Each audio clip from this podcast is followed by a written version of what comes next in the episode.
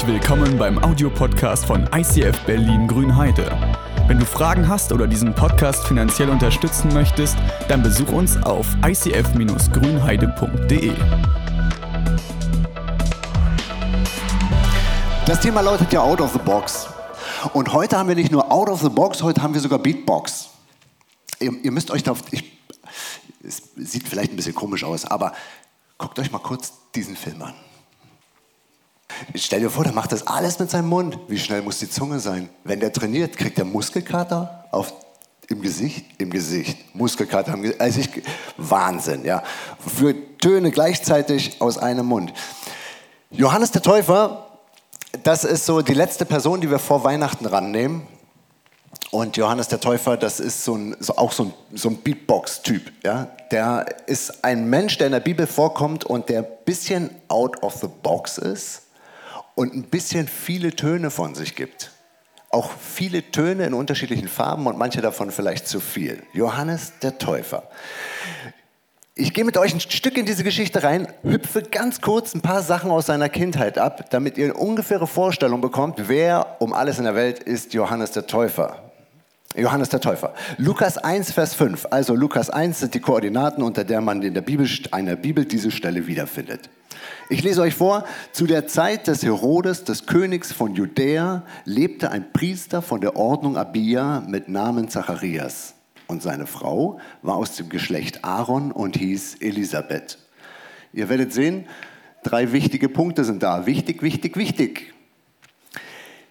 Vielleicht wisst ihr, dass das Papier, was es damals gegeben hat, als das aufgeschrieben wurde, vor 2000 Jahren rund, äh, dass das teuer war. Das heißt, was man da zu Papier gebracht hat, waren keine kleinen Randnotizen, sondern man hat immer nur das aufgeführt, was einem irgendwie wichtig war und von Bedeutung war. Wofür es sich lohnte, teures Papier zu vergeuden. Jetzt hat da jemand also diese Sachen gleich am Anfang aufgeschrieben. Lukas 1, das ist so ziemlich am Anfang von dem Zeugenbericht über Jesus, ja? Gleich am Anfang. Das erste, was auffällt, ist, es ist ihm wichtig, dass er das zeitlich einordnet. Also wann das passiert ist. Denn er würde es nicht aufschreiben, wenn es egal wäre, wann das passiert ist. Aber es ist ihm nicht egal. Zur Zeit des Herodes, des Königs von Judäa, ja, lebte ein Priester. Das ist dem auch wichtig. Das geht um, den, um nicht irgendjemanden, sondern das ist, das ist der Pastor. Ja? Da ist ein Pastor. Und äh, nicht irgendeiner von der Ordnung des Abia. Also man hat ihn sogar eingetaktet, man weiß sogar, äh, was es für ein Priester ist. Ja? Und den Namen kennt man auch. Und dann äh, nochmal wichtig, äh, aus dem Geschlecht Aarons ist die äh, Frau Elisabeth. Ja? Okay, so heißt die Frau. Lukas 1, Vers 36, ich springe weiter. Und siehe, Elisabeth, deine Verwandte, das ist ein Text, ich bin jetzt geholpert und gepoltert, ne? der Text steht 21, Kapitel, 21 äh, Verse weiter, also es ist so ein Stück in der Bibel, da steht dann das, ja, und da wird, dieser Satz wird einer Frau gesagt, die Maria heißt es, die Freundin von der Elisabeth, ja. Und siehe, Elisabeth, deine Verwandte, ist auch schwanger mit einem Sohn in ihrem Alter. In, nein, nicht mit einem Sohn in ihrem Alter, sondern mit einem Sohn in ihrem Alter. Und ist jetzt im 16, im 16 sechsten Monat, von der man sagt, dass sie unfruchtbar sei. Okay, zwei Pfeiler habe ich hingemalt. Sie ist alt, sie ist unfruchtbar. Elisabeth. Nächste Bibelstelle, Lukas 1, 59 bis 61. Und es begab sich am achten Tag, da kamen sie das Kindlein zu beschneiden. Also Elisabeth ist offenbar die alte Elisabeth aus einer traditionellen Familie, ist trotzdem schwanger geworden und äh, ist eine Spätgebärende und jetzt kommt der Moment, in dem das Kindlein den Namen erhalten soll. Ne? Und das passiert traditionell, traditionelle Familie aus einem ganz bestimmten Geschlecht in einer ganz bestimmten Zeit. Ja? Also man merkt schon, uh, das ist aber ganz traditionell. Ne? Die haben bestimmt auch Gartenzwerg. Und es begab sich am achten Tag, da kamen sie das Kindlein zu beschneiden und wollten es nach seinem Vater Zacharias nennen, wie es der Tradition übrigens üblich ist. Ne? Das Kind bekommt immer den Namen vom Papa. Aber seine Mutter antwortete und sprach, nein, nein, nein, nein, nein, nein, nein, nein, nein, er soll Johannes heißen. Und sie sprachen zu ihr, ist doch niemand in deiner Verwandtschaft, der so heißt? Also Tradition. Jetzt der Name des Vaters, nein, nein, warte mal, dann überlegen Sie, vielleicht gibt es irgendwo in der ganzen Familie einen, der Johannes heißt? Nee, gibt es auch nicht, Tradition gebrochen. Also, die Namengebung fällt völlig aus der Rolle. Ich habe euch noch einen Pfeil hingemalt. Ne? Wir merken, ich stelle etwas fest, ganz am Anfang, ja, ich stelle einfach mal fest, dieser Johannes, der da geboren wird, kommt aus einer Familie, die beginnt, Traditionen zu brechen. Erste Tradition ist gebrochen, äh, in dem Moment, in dem eigentlich jemand schwanger wird, der gar nicht schwanger werden kann. Zweite Tradition ist gebrochen, in dem Moment, in dem, ähm, in dem die das, dem Kind einen Namen geben und der Name ist taucht nirgendwo auf. Und dann kommt Johannes. Johannes, das ist eigentlich eine komische Gestalt. Das ist so die Vorgruppe, die Vorgruppe von Jesus. Ja? Jeder, der auf einem guten Konzert war, der weiß, es gibt einmal die Band, die du eigentlich sehen willst, und dann gibt es die Vorgruppe. Und die Vorgruppe, äh, die hat immer den, den Auftrag, ja, du geh mal bitte auf die Bühne und mach richtig, richtig Stimmung, damit, wenn die Hauptband kommt, damit das Publikum schon bereit ist, ja? damit das Publikum schon gefeiert hat und voll abgeht und schon Schweiß auf der Stirn hat und yeah, und die Boxen haben sich eingelärmt und das, das ganze Ding, das riecht schon so. Ne? Johannes, Johannes ist der Traditionsbrecher, der noch gar nichts dafür kann, aber der kommt und bereitet eigentlich das vor, was Jesus zu tun hat. Das ist die Vorgruppe. Ja? Das erste Mal in der Bibel, da wahrscheinlich, dass eine Vorgruppe auftaucht. Und das Tolle ist, ah Mann, ey, dieses Ding ist so groß, dass ich das gar nicht tragen kann. Johannes trägt Kamelhaarmantel.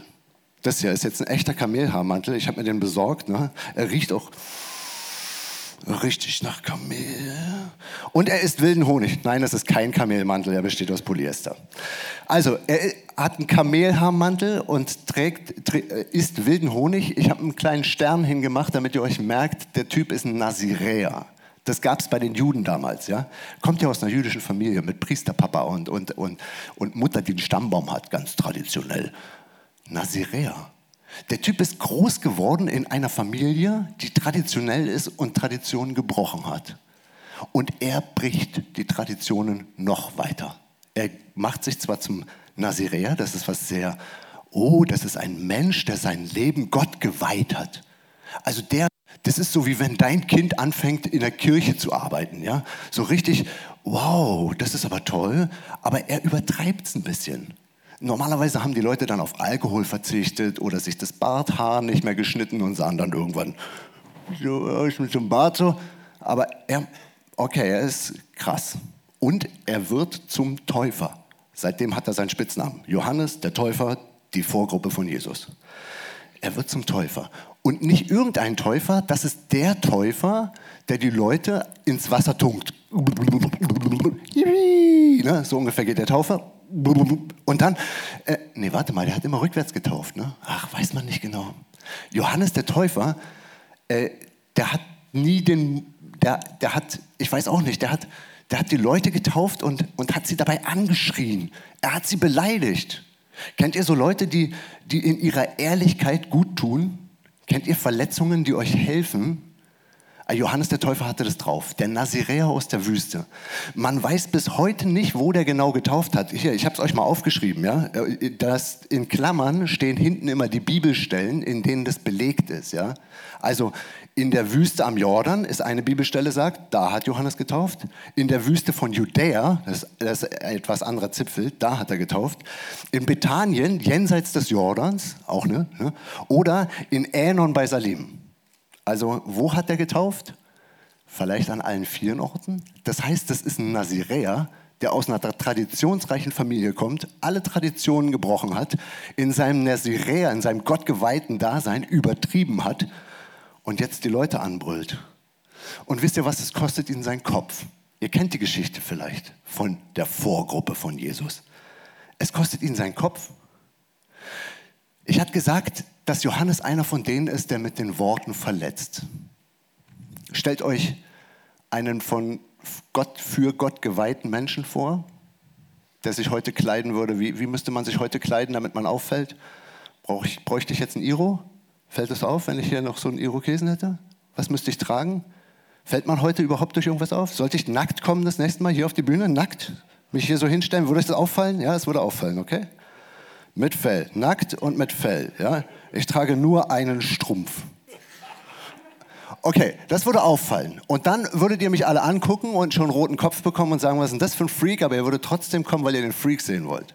Und dann würde ich euch Sachen sagen. Warum bist du deiner Frau fremdgegangen, würde ich dich fragen. ohne einen Mundschutz zu nehmen, ohne die Gedanken zu schützen, ohne eben einfach out of the box. Ich würde dich fragen, warum guckst du immer Pornos? Weiß das deine Frau? Ich würde dich fragen, wie bist du eigentlich an dein Geld gekommen? Hast du gerade wieder die Steuer beschissen? Ich würde dich fragen, warum eigentlich, versteht ihr, was der macht? Johannes der Täufer nennt die Dinge beim Namen, nimmt kein Blatt vom Mund und in dem Moment, in dem du dort in die Nähe kommst, kann das passieren, dass der, ihr kennt vielleicht so eine Menschen, die so einen Riecher haben, einen Riecher für, die so ein, so ein Polizeihundnase, die riechen deine Leiche im Keller.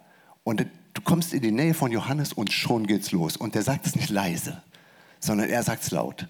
Und da gibt es Leute, die sagen, ich, ich meide diesen Menschen, ich, ich will den nicht haben. In dem Moment, wo der da ist, ey, das, der spricht Sachen aus, die machen mich, ich möchte mich verstecken unter so einem Kamelhaarmantel, ja.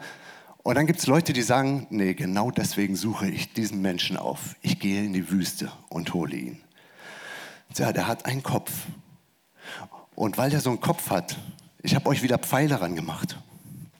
Dieser Kopf hat eine ziemlich große Klappe. Eine ziemlich große Klappe. Dieser Kopf hat quälende Überzeugungen. Der macht das ja nicht aus Spaß, weil er so ein Hobby hat oder gerne so eine Mode trägt. In seiner Kindheit war dieser Mensch immer die Nummer zwei. Immer.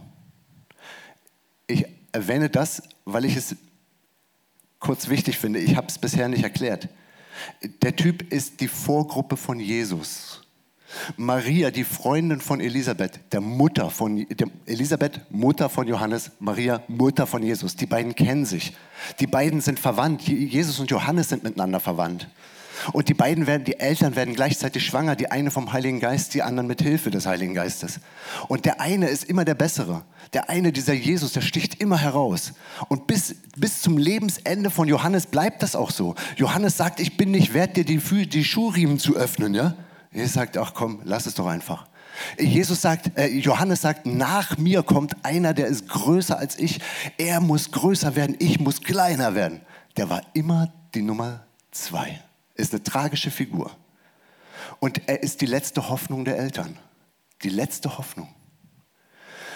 Stell dir vor, du hättest nie Kinder bekommen, bist alt geworden, hast dir dieses Kind gewünscht und dann irgendwann kommt so ein Braten. Stell dir vor, du bist Johannes. Deine Eltern sind so Helikoptereltern, sehr traditionsbewusst. Und du musst irgendwo kämpfen zwischen Traditionen und Tradition brechen. Du bist immer an der Position Nummer zwei, nie an der Position Nummer eins. Du bist so ein Typ, der sein Leben eigentlich irgendwie Gott widmen möchte, aber gleich völlig radikal geht, so richtig steil geht. Nicht einfach nur, ja, ich möchte mein Leben Gott weihen, deswegen komme ich jetzt jeden Sonntag mal in die Kirche und lasse auch meinen Zehnten da oder so, sondern einer, der sagt, ich verlasse alles.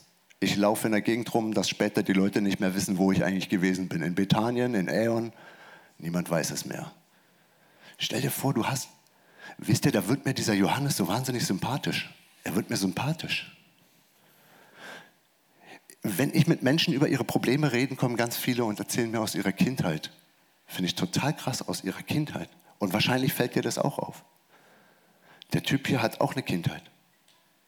Wie ist das mit deinen Helikoptereltern gewesen? Oder hattest du gar keine? Wie ist das eigentlich? Bist du ein Wunschkind? Oder bist du gar kein Wunschkind? Bist du ein Unfall? Haben dir das deine Eltern gesagt? Waren deine Eltern überfordert mit dir?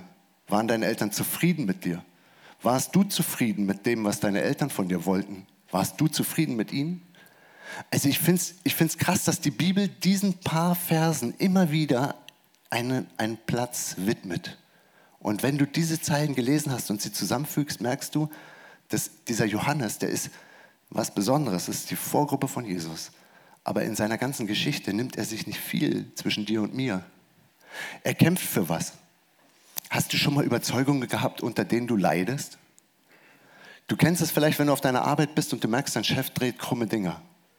Auf einmal stehst du in einem Spannungsfeld. Wie gehst du damit um? Gehst du zu deinem Chef? Ist das dein neuer Vorsatz fürs neue Jahr in ein paar Tagen? Ich werde zu meinem Chef gehen und ihm sagen, er soll das nicht so weitermachen. Du hast es auf dem Herzen. Oder du guckst in eine andere Familie, vielleicht in deiner Nachbarschaft, und du hast so ganz klare Überzeugungen. Und du sagst, das ist falsch, was die machen. Und du weißt auch, wenn du das sagst, wenn du sagst, was da falsch ist, dann bist du der Abgeschossene.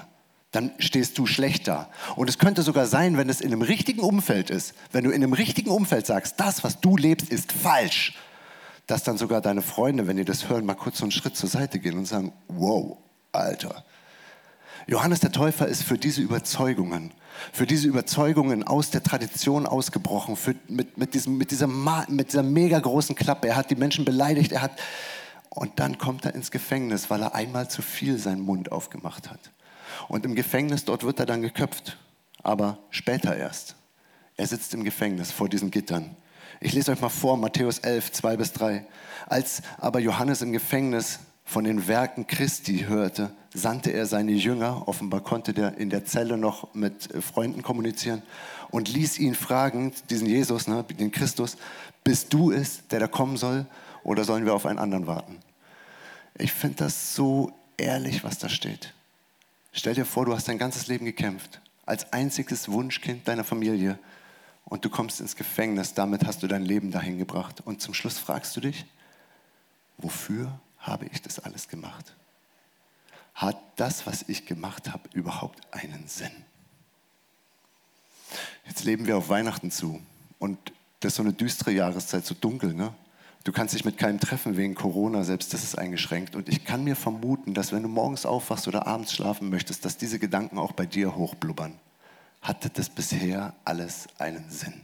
Habe ich für die richtige Sache gekämpft? Gerade dieser Jahresrückschluss, ne? Jahresrückblick, hat es Sinn gehabt, sich für etwas einzusetzen? Hat es Sinn genommen, dich auf diese Beziehung einzulassen? Hat es Sinn gemacht, das Geld an diese Stelle zu investieren? Hat es Sinn gemacht, diesen Job anzunehmen? Hat es Sinn gemacht? Hat es Sinn gemacht? Diese ganzen Zweifel, die auf den einschlagen. Und da sitzt er hinter Gittern und das Gehirn hat Leerlauf. Und dann kämpft er so.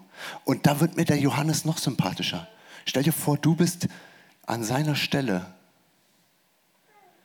und du hast diese gleichen Zweifel. Und er sendet Leute zu Jesus. Ich lese weiter, Matthäus 11, 7 bis 11. Als sie fortgingen, fing Jesus an, zu dem Volk von Johannes zu reden. Er sagt, was seid ihr hinausgegangen in die Wüste zu sehen? Wolltet ihr ein Rohr sehen, das der Wind hin und her weht? Oder was seid ihr hinausgegangen zu sehen? Wolltet ihr einen Menschen in weichen Kleidern sehen? Siehe, die weichen Kleider sind in den Häusern der Könige. Oder was seid ihr hinausgegangen zu sehen? Wolltet ihr einen Propheten sehen? Ja, ich sage euch, er ist mehr als ein Prophet. Dieser ist's, von dem geschrieben steht, alte Bibelstelle Maleachi 3, siehe, ich sende meinen Boten, meine Vorgruppe vor dir her, denn dein Weg, der deinen Weg vor dir bereiten soll. Wahrlich, ich sage euch, unter allen, die von einer Frau geboren sind, ist keiner aufgetreten, der größer ist als Johannes der Täufer. Und jetzt nicht weiterklicken, bitte. Als Johannes der Täufer. Keiner ist größer als er. Weißt du, diese Zweifel, die dich in so eine Box einsperren, du kennst sie auch. Die Zweifel, die dich in eine Box einsperren, out of the box, ja, in so eine Beatbox, eine Box, die dich schlagen möchte, die dir nicht so gut klingt wie das da vorne, die, eine Box, die dich nachts anbrüllt, eine Box, die einfach nur Musik macht, aber eine, die dir nicht schön ist, eine Box, die dich verzweifeln so ein bisschen einschlägen lässt. Und wenn ich, der Leo Bigger hat mal eine geile Predigt dazu gehört und der hat sein, ist durch seine Gemeinde gegangen, durch seine Kirche und die Leute gefragt, was ist das, was du für Zweifel hast? Nenn mir deine Zweifel. Was sind die Zweifel, die dich in ein Gedankengefängnis bringen? Und dann ist dazu was, da haben sie mal Licht ausgemacht in der Kirche und von vorne die Stimmen kommen lassen von dem, was in der Kirche alles so gesagt wurde. Ne? Da haben die Leute gesagt, ich kann nicht singen. Ich bin nicht redegewandt. Ich kann nicht so viel arbeiten wie die anderen. Ich bin nicht so hübsch. Und dann kam so, so haufenweise solches Zeug. Und wenn du dir das so eine Minute, zwei Minuten anhörst, dann entdeckst du erstens, entdeckst du Sachen, die dir selber durch den Kopf gehen. Und zweitens wird das so eine richtig, richtig depressive Stimmung. Weißt du, ich glaube jetzt zu Weihnachten, dass diese Momente, in denen die Zweifel dich anschreien und dich lähmen, lähmende Zweifel, die dich einsperren in so eine Box hinein und du bist in der Box und Beat ist ja auch so ein englisches Wort für Schlagen. Ne? Das ist ja nicht nur eine Beatbox, so sondern Beatbox, ja? so, eine, so eine Box in der Käfig, in dem du einfach verprügelt wirst. Und zwar nicht von irgendwas, sondern von deinem gescheiterten Leben und von deinen ganzen Zweifeln wirst du drin verprügelt. Und dann kommt Jesus und sagt, okay, und ich möchte jetzt auch mein Urteil darüber sprechen. Er sagt, es gibt keinen, der größer ist als Johannes der Täufer. Keinen. Was passiert eigentlich, wenn Jesus zu dir das sagt? Schaut mal, dieser Text, über den er, über den er redet. Ich lese nochmal, ne? dieser ist's, von dem geschrieben steht, siehe, ich sende meinen Boten vor dir her, der deinen Weg vor dir bereiten soll. Wahrlich, ich sage euch, unter allen, die von einer Frau geboren sind, ist keiner aufgetreten, der größer ist als Johannes der Täufer. Punkt, Punkt, Punkt. Nächste Folie. Und doch ist selbst der Geringste im Himmelreich größer als er. Was ist das für ein bescheuerter Text? Ist es nicht erst was geschenkt und dann wieder weggenommen?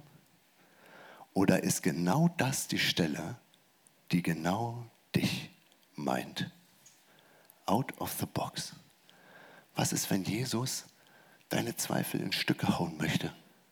Wenn der dir die Freiheit schenken möchte, indem er das, was du dir nachts in deinem Gedankengefängnis zuflüsterst, deine ganzen Vorwürfe, wie du Traditionen gebrochen hast, oder wie du sie eingehalten hast. Die Vorwürfe, die du dir gemacht hast, weil du einmal zu viel Wahrheit ausgesprochen hast. Und all diese Zweifel und Vorwürfe und das Dunkle. Ey, Jesus möchte, glaube ich, diese Box sprengen. Ich wünsche dir, dass du das zu Weihnachten erlebst. Weihnachten dein Moment ist, an dem du aus der Box rausspringst, weil du endlich hören wirst, was Gott zu dir sagt. Du bist der Größte von einem Menschen geborene Mensch. Und das ist das, was Gott von dir denkt. Du bist der größte von einem Menschen geborene Mensch. Du bist der größte von einem Menschen geborene Mensch. Du bist der größte von einem Menschen geborene Mensch. Wenn diese Wahrheit Gottes in deinem Herz anfängt zu wachsen, was passiert? Auf einmal kannst du nicht mehr den Zweifeln glauben. Auf einmal merkst du, du bist frei. Auf einmal bist du das Kind, von dem Gott gesagt hat, werdet wie die Kinder. Auf einmal traust du dich wieder. Du traust dich wieder was. Du kannst über deine wunden Stellen hinauswachsen. Das ist, das ist Weihnachten. Out of the box. Du bist das Größte, was jemals von einem Mensch geboren wurde. Ich werde ein Gebet sprechen und dann verschwinde ich einfach und wir hören und sehen ein weiteres Gebet, ein weiteres Lied. Jesus, ich danke dir dafür, dass in deiner Geschichte solche Stellen vorkommen. Ich danke dir für deine Vorgruppe und es ist tatsächlich so, er hat dich vorbereitet. Und jetzt bitte ich dich darum, dass du uns hilfst, zu Weihnachten aus unserer Box rauszuspringen und dich weiter vorzubereiten, wie Johannes das tat. Amen.